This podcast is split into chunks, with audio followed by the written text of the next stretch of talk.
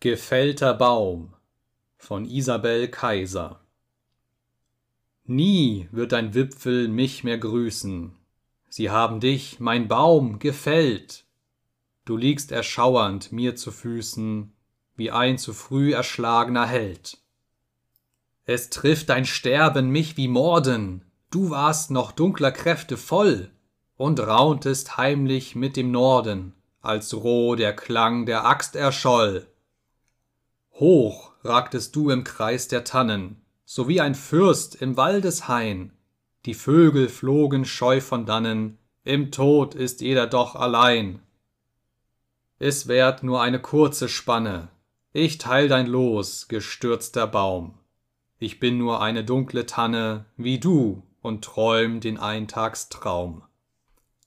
Noch rauschen durch mein Laubgewinde, aufjauchzend täglich Lenz und Föhn, und Sonnenluft und Sturmeswinde ziehen durchs Geäst von Bergeshöhen.